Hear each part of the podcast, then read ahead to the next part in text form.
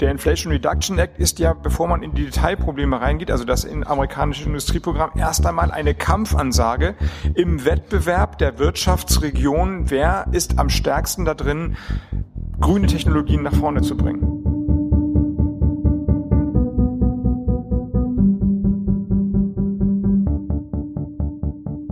Das war Robert Habeck zum amerikanischen Inflation Reduction Act. Er nennt ihn eine Kampfansage für die Industrie in Deutschland und Europa.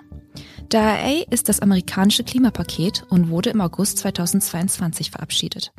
In den nächsten zehn Jahren sollen durch ihn eine Reihe von umweltfreundlichen Branchen in den USA, wie etwa Batterien oder Wasserstoff, über umfangreiche Subventionen gefördert werden.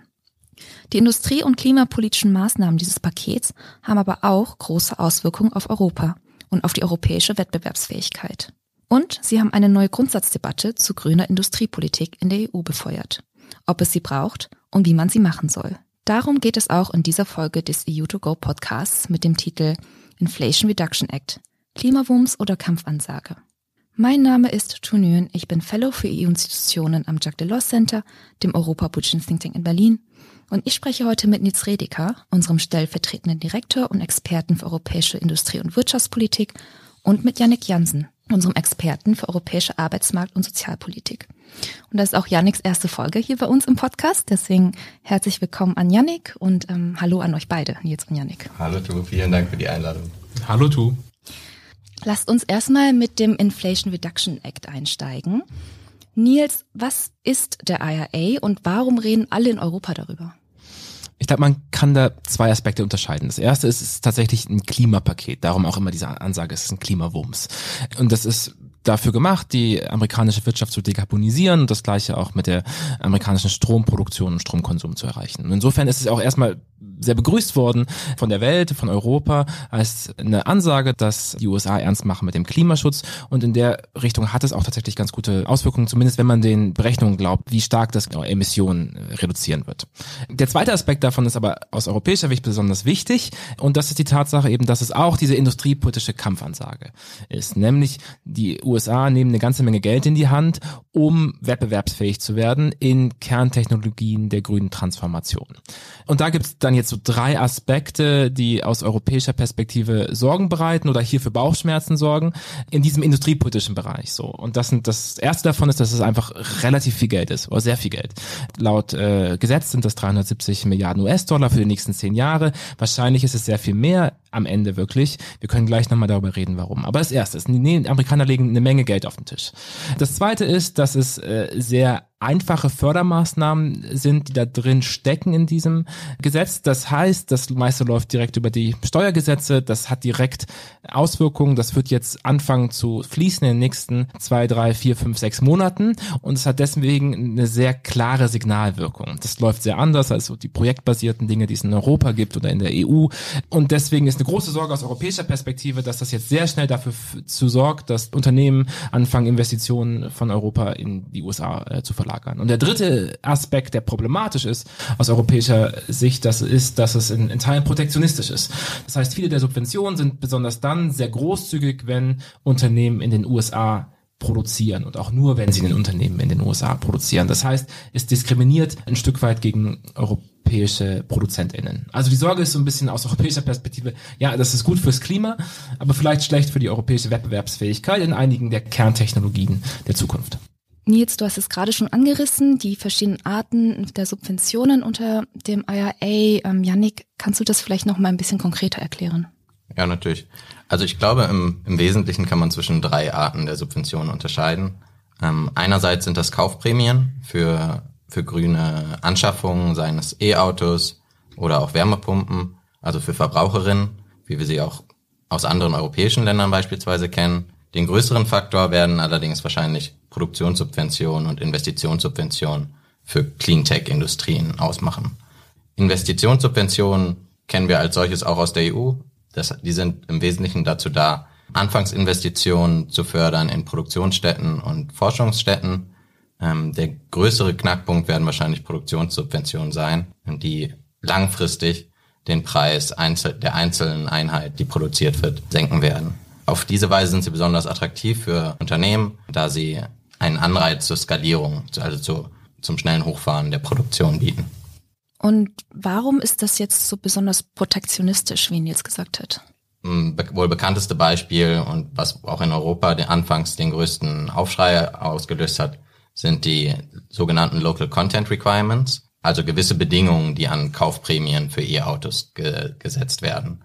Das heißt, Teile der Kaufprämien sind nur abrufbar, wenn die Autos oder auch die Vorprodukte, das heißt die Batterien oder die Critical Minerals, innerhalb der USA oder Nordamerika produziert wurden. Ziel hinter diesen Local Content Requirements war es, auch die Produktion, also die, die Wertschöpfungskette in die USA letztlich zu verlegen, also Anreize zu schaffen, dass ähm, Produzenten, um eben ihre Autos zu qualifizieren für diese Kaufprämien, auch die Vorproduktion, also die Batterien in die USA verlegen, beispielsweise. Das, diese Local Content Requirements richten sich in erster Linie gegen China, welches die äh, Wertschöpfungskette bislang klar dominiert. Allerdings ähm, werden davon auch Handelspartner der USA betroffen sein. Und somit erklärt sich auch der Aufschrei, insbesondere in Europa, Südkorea, mhm. aber auch Japan, die eben auch große, große Autoproduzenten beheimaten, mhm. für die die USA natürlich ein wichtiger Exportmarkt ist. Okay, aber mit dem IRA pumpt die USA jetzt also einfach viel Geld in Form von Subventionen in die Wirtschaft um grüne Technologien zu stärken. Das klingt ja erstmal nach einer guten Sache. Und ich meine, auch in Europa haben wir Programme, um den Green Deal voranzutreiben. Unter anderem das Wiederaufbauinstrument. Was ist denn jetzt genau das Problem für Europa an diesem IRA? Mhm. Ähm, du hast da recht. Und ich glaube, es gibt auch eine gewisse Verwirrung darüber, wie schlimm das eigentlich sein wird und äh, auch eine große Unsicherheit darüber, wie schlimm es wirklich werden wird. Und da musste sich Europa auch eine Zeit lang erstmal so ein bisschen sortieren, dahingehend, was das jetzt eigentlich genau bedeutet. Und wir sind, glaube ich, immer noch ein bisschen in dem Prozess des Sortierens. Und es gibt aber auch eine, eine Reihe von, von Veröffentlichungen, die jetzt zeigen, ah ja, also wenn man das vergleicht, was die USA da machen mit dem, was zum Beispiel im Wiederaufbauinstrument liegt, dann sind die Summen doch gar nicht so unterschiedlich. Und ich glaube, das hat zwei Probleme. Äh, das erste ist, dass der Inflation Reduction Act nicht die einzige industriepolitische Maßnahme Maßnahme ist, die die USA gerade treffen. Es gibt das Infrastrukturgesetz, ähm, es gibt einen Chips Act, es gibt eine ganze Reihe von Gesetzen, die zum Teil mit noch mehr Geld kommen, die in eine ähnliche Richtung gehen. Und das zweite Problem ist, dass wir einfach nicht wissen, wie groß dieses Inflation Reduction Act Paket wird am Ende. Das liegt daran, dass der große Teil der Subventionen, die Yannick gerade beschrieben hat, vorab ungedeckelt sind. Das heißt, die Subvention wird festgeschrieben, wie viel Geld am Ende fließt, hängt davon ab, wie viele ProduzentInnen und KonsumentInnen sie nutzen wollen. Mhm. Und das führt dazu, dass am Ende das wahrscheinlich sehr viel mehr sein wird als die 370 Milliarden, die jetzt gerade so geschätzt werden in dem Gesetz selbst. Wir haben heute Morgen mit Thinktanks aus den USA gesprochen, die meinten, naja, wahrscheinlich sind es eher 500 Milliarden, vielleicht ist es aber auch eine Billion. Und das ist das Spektrum, in dem wir uns hier befinden. Und dann wird es halt irgendwann wirklich viel Geld und auch substanziell mehr als das, was in Europa zur Verfügung steht. Das heißt aber auch, es macht nicht so Sinn, diese wirklich großen Paketzahlen nebeneinander zu legen. Daraus mhm. lernt man nicht so viel, sondern das ist was bisschen, was wir jetzt versucht haben, uns anzuschauen, was macht das eigentlich wirklich in den einzelnen Sektoren, mhm. wo diese Subventionen ankommen. Ja, ähm, super spannend ist. Das heißt, wir wissen eigentlich gar nicht, wie groß diese IRA ist und wir wissen dementsprechend auch gar nicht, wie groß das Problem ist, wenn ich richtig verstehe. Nils nickt gerade, das könnt, äh, könnt ihr nicht hören. Du hast eben schon das Papier erwähnt, dass ihr beiden, ähm, Nils und Yannick, mit unserem Klimaexperten Philipp Jäger schreibt und das ähm, demnächst rauskommt, indem ihr euch für verschiedene Sektoren genauer anschaut, was das Problem denn sein könnte. Wenn ich euch richtig verstehe, wissen wir es ja gar nicht so genau. Ähm, kannst du uns da vielleicht ein paar Beispiele nennen, Yannick? Also was haben eure Analysen da gezeigt? Ja, gerne. Also wie gesagt, das IAA fokussiert sich auf ein breites Spektrum an Industrien. Vielleicht beispielsweise kann man jetzt einfach mal die Solarindustrie und die Batterieindustrie rauspicken. Bei der Solarindustrie ist es so, dass das IRA nicht nur die Energieproduktion als solches subventioniert, sondern auch die Errichtung von Solarparks sowie die Herstellung von Solarmodulen. Ähm, auf diese Weise könnte sich die Produktionskosten einzelner Solarmodule um 60 Prozent verringern. Die Konsequenz wäre, dass US-amerikanische Solarmodule auf dem Weltmarkt praktisch kon konkurrenzfähig wären mit dem Marktführer China. Die EU hätte sozusagen das Nachsehen in dieser Hinsicht und das Fehlen einer Obergrenze dieser Produktionssubvention, wie ich eben schon angedeutet hatte, befördert eben sehr schnell ein, ein Steigern der Produktion dieser Solarmodule in den USA. Wohingegen in Europa, was ja einst eigentlich ein, ein Marktführer für Solarmodule war, die Solarindustrie heutzutage relativ klein ist. In Zahlen heißt es, dass nur circa ein Prozent der Solarmodule von europäischen Firmen hergestellt werden momentan. Mhm. Ähm, Lediglich bei einigen Vorprodukten ist man global konkurrenzfähig. Die EU hat zwar hehre Ziele ausgerufen und auch eine Solar-Allianz geschaffen, allerdings spiegelt sich das momentan nicht in den Subventionen wieder, die auf EU-Ebene zur Verfügung stehen. Und das heißt, aus unserer Analyse geht hervor, dass es gerade im Anblick auf die IRA-Subvention und ähnliche Subventionen in China extrem schwierig werden wird für die EU, global eine, eine marktführende Rolle bei den Solarmodulen einzunehmen. Hm. Ein Prozent klingt jetzt auch nicht so wahnsinnig viel. Und was ist mit dem zweiten Bereich, den du genannt hast, bei den Batterien? Ist das dort ähnlich schwierig?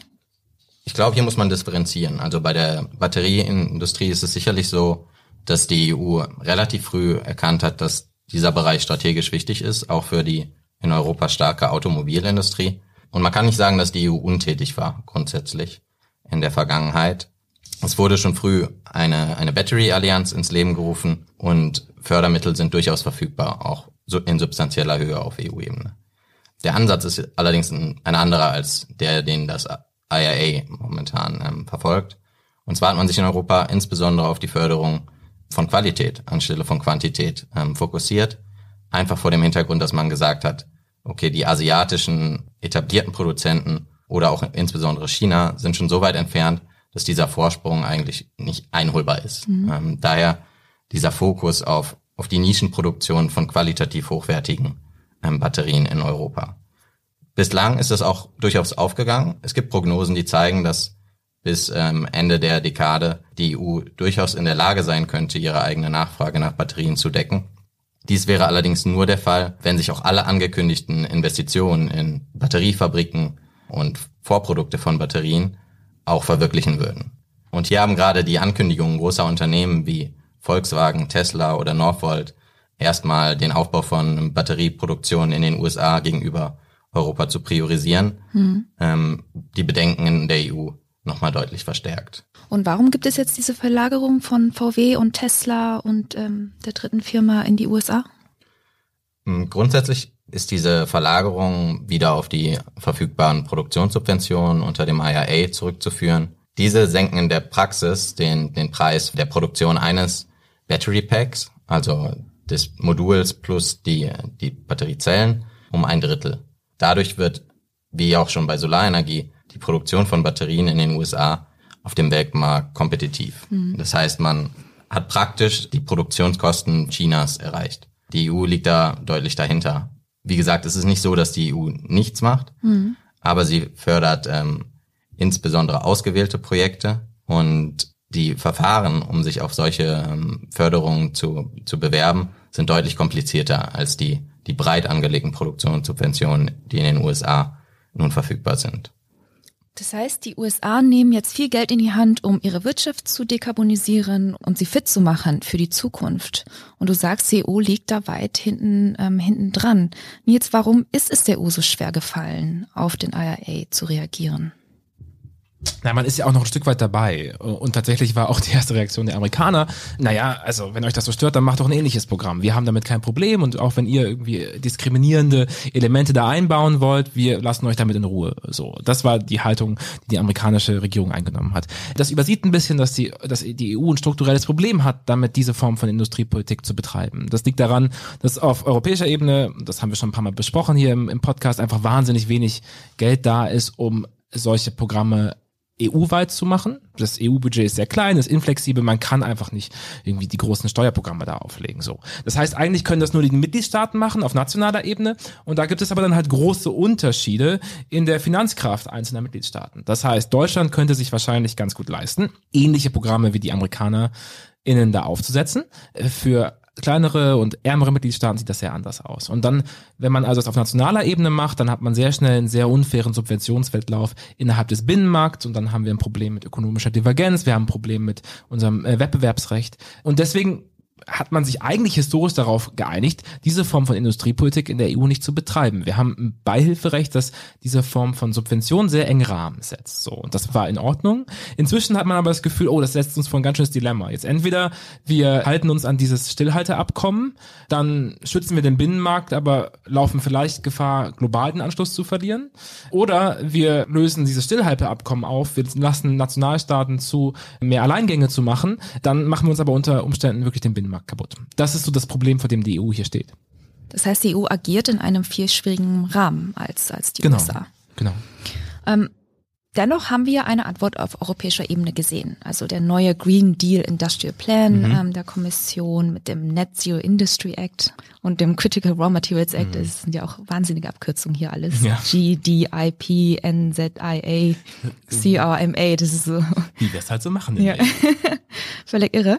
Aber was sind denn diese Pläne genau? Was ist diese europäische Antwort jetzt, mhm. die die EU äh, vorgeschlagen hat, trotz der sehr schwierigen Rahmenbedingungen und des Dilemmas, das du gerade beschrieben hast? Mhm. Also, es gibt erstmal den Green Deal Industrial Plan, der ist so das Rahmenprogramm, äh, das absteckt, was so passieren soll in den nächsten Jahren. Und äh, daraus gibt es jetzt zwei mehr konkretere Gesetzesvorhaben oder Änderungen. Das eine ist dieser Net Zero Industry Act und das andere sind Änderungen beim Beihilferecht.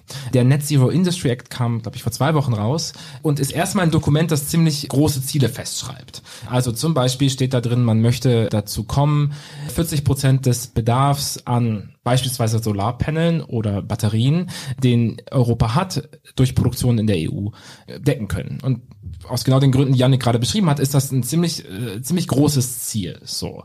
Auf der anderen Seite bietet dieser Act aber wenig Instrumente dafür, um dieses Ziel auch wirklich zu untermauern. Das heißt, wir haben da äh, irgendwie so ein bisschen äh, schnellere Genehmigungsverfahren drin und auch sonst so ein bisschen eine Deregulierung, aber eigentlich ansonsten keine wirklichen Instrumente. Wir haben das mal genannt in einem anderen Papier, du, du und ich, und wir wollten es nennen, so eine Form von Governance by Declaration. Man setzt die Ziele und hat dann aber eigentlich keine richtigen Mittel, um sie zu erreichen. Mhm. Das wurde uns damals rausgestrichen als Begriff, aber jetzt kann ich es im Podcast nochmal benutzen. das ist also das eine. Wir haben also einmal einen Act, der festsetzt, da möchten wir hin und so ein paar Maßnahmen ergreift, um da hinzukommen. Das Konkretere aber sind tatsächlich Änderungen am Beihilferecht. Mhm. Das wurde vor allem von Frankreich und Deutschland sehr stark gepusht, mit dem Ziel, Nationalstaaten mehr Beinfreiheit zu geben, mhm. darin ihre eigenen Antworten zu formulieren.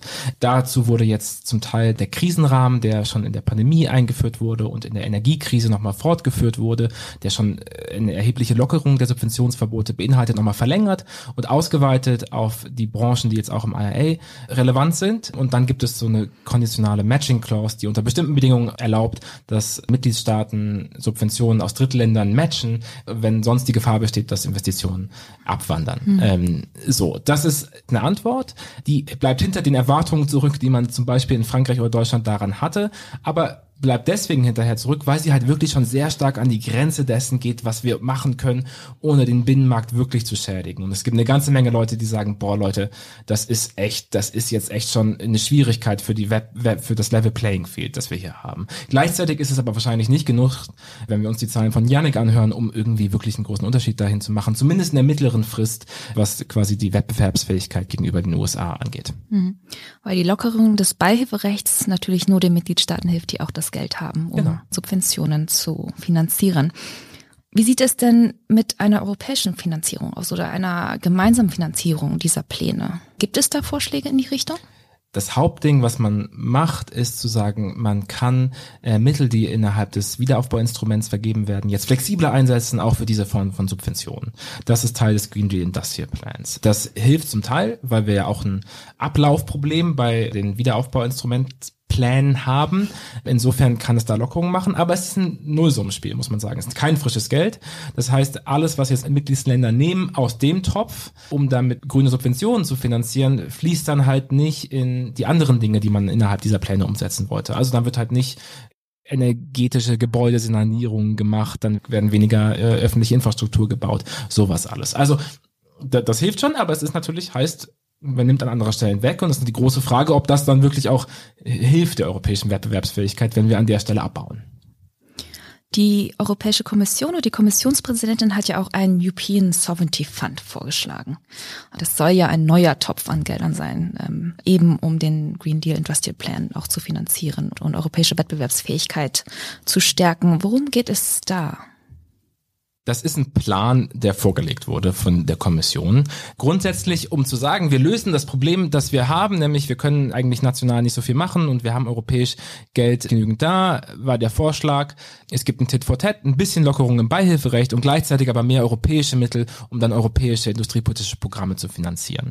Dafür sollte dieser European Sovereignty Fund aufgesetzt werden und der Plan ist, dass im Laufe des Sommers da was Konkretes kommt, weil dann auch über das Budget nochmal ein bisschen irgendwie sich angeschaut wird, weil weil wir eine Halblaufzeitbilanz haben vom europäischen Budget. Ähm, das ist aber bisher wirklich eine, eine reine Ankündigung und findet wenig Unterstützung von Seiten der Mitgliedsländern. Also der Europäische Rat hat in seinen Schlussfolgerungen aus dem Februar, ich glaube, die Formulierung zu diesem European Sovereignty Fund gewählt, äh, the European Council takes note of the Commission's intention mhm. to.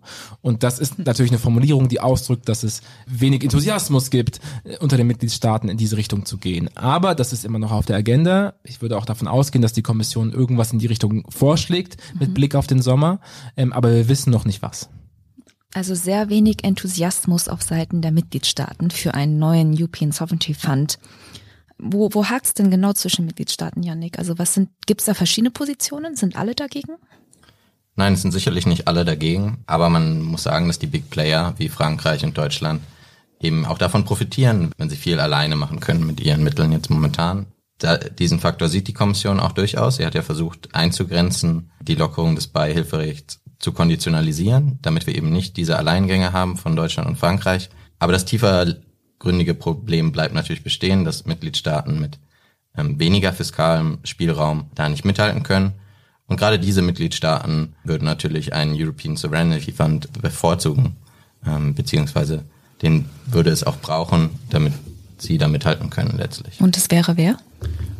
Beispiele wären sicherlich Spanien, Italien, aber auch osteuropäische Länder werden da sicherlich einen Schritt in diese Richtung bevorzugen. Gibt es auch Länder, die weder eine Lockerung des Beihilferechts möchten noch eine gemeinsame Finanzierung?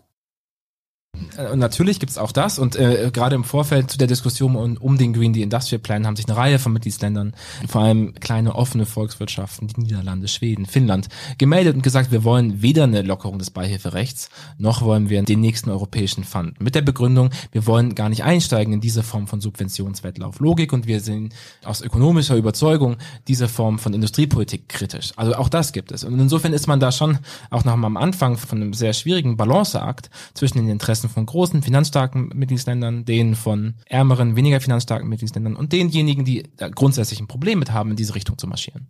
Das heißt, was wir jetzt als europäische Antwort haben auf den amerikanischen IRA, ähm, ist zwar in Ordnung, aber es ist fraglich, ob es ausreicht und gleichzeitig gibt es ganz viel Uneinigkeit ähm, zwischen den Mitgliedstaaten, was eigentlich genau getan werden sollte und ob überhaupt etwas getan werden sollte in Europa. Was würdet ihr denn sagen, was es denn bräuchte, wenn die Antwort, die wir haben, nicht reicht? Okay, also ich glaube, es gibt wiederum drei Elemente. Das erste, man muss sich, glaube ich, in Europa wirklich Gedanken darüber machen, wo möchte man in diese Förderung mit einsteigen und warum möchte man das machen. Nur weil die amerikanische Regierung jetzt alle Cleantech-Sektoren großzügig bevorteilt, muss man das ja nicht notwendigerweise in Europa aufmachen. Und da geht auch in der Diskussion eine Menge aus durcheinander, was eigentlich die Ziele hier sind. Man kann, glaube ich, zwei Sachen unterscheiden. Erstens gibt es eine, einen Grund dafür, subventionieren aus einer Resilienzlogik heraus. Das ist, glaube ich, viel, was die Amerikaner im Bereich Solarpanels zum Beispiel machen. Da geht es nicht so sehr darum, dass das wahnsinnig gute Jobs bringt oder wie viel Wertschöpfung in die USA bringt, sondern es ist eine Versicherung dagegen, dass man sich nicht zu abhängig macht von Importen aus China. Heißt eigentlich, man gibt viel Geld aus, um zu garantieren, dass man Solarpanels hat, auch wenn die chinesische Regierung irgendwann ein Exportverbot verhängt oder es einen Konflikt mit China gibt. So, das ist eine Versicherungslogik, das ist aber eine andere ökonomische Logik als andere Subventionspolitik. Und die Frage ist, möchte Europa da mitspielen? Braucht man so viel Solar auch unter der Maßgabe, dass es eigentlich heißen wird, wir werden darin nicht wettbewerbsfähig werden, sondern wir werden das langfristig subventionieren müssen. So, das ist die erste Frage. Also ist es ein Resilienzgrund? Die zweite Logik ist, geht es wirklich hier um eine Wettbewerbsfähigkeit in dem Sinne, dass es bestimmte grüne Technologieindustrien gibt, wo jetzt gerade die Fälle verteilt werden. Also beispielsweise Wasserstoff, beispielsweise irgendwie sehr vorausgeschrittene Batterien, wo die Frage ist, wo sich diese Industrien langfristig ansiedeln und dann damit einhergeht, bestimmte gute Arbeitsplätze hier zu haben, Wertschöpfungsketten hier zu haben. Dann ist aber die Frage, wo sind die Industrien, wo Europa einen dynamischen Skaleneffekte erzielen kann, um es technisch auszudrücken. Das heißt, gibt es diese Industrien haben die die Voraussetzung, dass wir jetzt fünf, zehn Jahre subventionieren, dann sind die, stehen die aber auf eigenen Beinen und sind global wettbewerbsfähig. Dann hat das eine andere Logik, ne? Dann ist es eine Investitionslogik, da können wir auch gemeinsam europäisch rein investieren, müssen aber schauen, dass uns das den Binnenmarkt nicht zerreißt. Aber ich glaube, diese beiden Logiken muss man erstmal auseinanderhalten und da muss man auch denjenigen äh, Staaten recht geben, die jetzt erstmal auf die Bremse drücken und sagen, hä, was machen wir hier eigentlich und warum und habt ihr das gut begründet, warum wir das hier machen? Also das erste ist, glaube ich, eine ehrliche Debatte darüber, was wollen wir hier und warum. Wenn wir die Logik, die Nils gerade vorgestellt hat, nochmal auf die beiden Sektoren anwenden wollen, die ich eben vorgestellt habe, so sieht man bei der Batterieindustrie insbesondere die Wichtigkeit in Zukunft für Europa als Standort für Automobilindustrie. Sofern europäische Automobilhersteller nicht in der Lage sind, auch ihre Batterieproduktion zu skalieren, so wird es ihnen natürlich schwierig fallen, auf breite Masse Elektroautos herzustellen. Gerade bei der Automobilindustrie wird es bedeutend sein, einen signifikanten Anteil der Batterieproduktion auch in Europa zu verorten, wenn man denn die Jobs, die auch mit der Wertschöpfungskette in der Automobilindustrie verbunden sind, auch in Zukunft in Europa halten möchte. Demgegenüber, wenn wir uns die Solarindustrie angucken, so wird Europa, außer man setzt jetzt wirklich extrem hohe Ressourcen ein, wahrscheinlich keine, keine Marktführerschaft mehr in diesem Sektor übernehmen. Allerdings spielen hier andere Gründe eine Rolle, vielmehr das Argument, dass es eben für die Resilienz wichtig sein könnte in Europa, zumindest einen gewissen Anteil der Produktion hier zu sichern, sollten Lieferschwierigkeiten oder auch aus geopolitischen Gründen Konflikte mit China auftreten. Das zweite ist, ich glaube, wir kommen an gemeinsamer Finanzierung nicht vorbei. Wir sind jetzt an dem Maximum dessen, was wir national machen können. Alles, was darüber hinausgeht, muss mit europäischen Instrumenten hinterlegt werden. Dafür ist eine Frage, was mit diesem Fund passiert. Heißt aber auch die nächste Frage, wie sieht die nächste EU-Budget äh, aus? Gibt es eine Ausnahme für diese Form von Investitionen in den Fiskalregeln und so fort? Also, aber ich glaube, es braucht da eine europäische Instrumentarium für. Und das dritte ist, man muss sich Gedanken machen über Governance weil die Skepsis gegenüber Industriepolitik abgenommen hat, ist man sich immer noch sehr darüber einig, dass es verflucht schwierig ist, gute Industriepolitik zu betreiben. Und es gibt eine große Gefahr dabei, eine Menge Steuergelder auch zu verbrennen. Also muss man sich fragen, wie kann man Industriepolitik gut machen? Die Amerikaner haben es da relativ leicht, weil sie eben das über das Steuergesetz machen können. Sie schreiben einmal das Steuergesetz, schreiben die Subventionen da rein und danach wird das dem Spiel der Märkte überlassen. Das ist eine relativ light-touch-Version von Industriepolitik. Frage ist, können wir sowas ähnliches auf europäischer Ebene spiegeln und wie kriegen wir das hin? Und wenn wir das nicht können, wenn wir mehr quasi projektspezifisch werden müssen, äh, vertikaler, technisch ausgedrückt, wie macht man es dann so, dass es auch nicht schief geht? Und da braucht es eine Menge Diskussionen darüber, über Good Governance Provisions und so, die wir im Moment auf europäischer Ebene nicht haben, die wir aber haben müssen, wenn man davon überzeugen möchte, dass es Sinn macht, in Europa in diese Richtung zu gehen. Okay, das heißt, es gibt ähm, noch viel zu tun in dieser Frage, was ja dann auch ein, ein gutes Arbeitsprogramm für uns am Jacques Delors Center ist, dass wir auch weiter an diesem Thema arbeiten. Bevor wir zum Ende kommen, habe ich aber wie immer noch drei Fragen und eine Antwort für euch. Also die Kategorie heißt drei Fragen, eine Antwort. Ich gebe euch jeweils eine Frage und ihr ähm, sollt bitte jeweils mit einem Wort antworten. Ähm, Janne, ich fange mit dir an und ich beziehe mich zurück auf unseren Titel oder dieser Podcast-Folge. Der IRA, ist er ein Klimawumms oder eine Kampfansage? Kurzfristig ist es sicherlich eine Kampfansage, aber langfristig betrachtet ist es ein wichtiger Schritt klimapolitisch. Also beides? Eine Wumms-Ansage. Nils sagt Wumms-Ansage. Ähm, Nils, die zweite Frage geht dann auch direkt an dich. Wird es einen European Sovereignty Fund geben? Ja. Also es wird was geben, was diesen Namen trägt, sage ich. Und die dritte Frage geht an euch beide. Als Reaktion auf den IRA wie gut ist der Green Deal Industrial Plan auf einer Notenskala, und das müssen wir immer hier nochmal präzisieren, weil jetzt ich agiere nie auf einer Skala, auf einer Notenskala von eins bis sechs. Eins ist sehr gut, sechs ist durchgefallen oder ungenügend. Eine drei bis vier, sage ich. Ich würde eine drei sagen. Also bestanden. Ja, vielen Dank an, an euch beide, dass ihr heute hier wart und mit mir über den Inflation Reduction Act und europäische Industriepolitik gesprochen habt. Danke du. Vielen Dank. Und an unsere Zuhörerinnen und Zuhörer, das war hiermit die 31. Folge des EU2Go Podcasts. Dem Podcast für Europapolitik des Jacques Delors Centers in Berlin.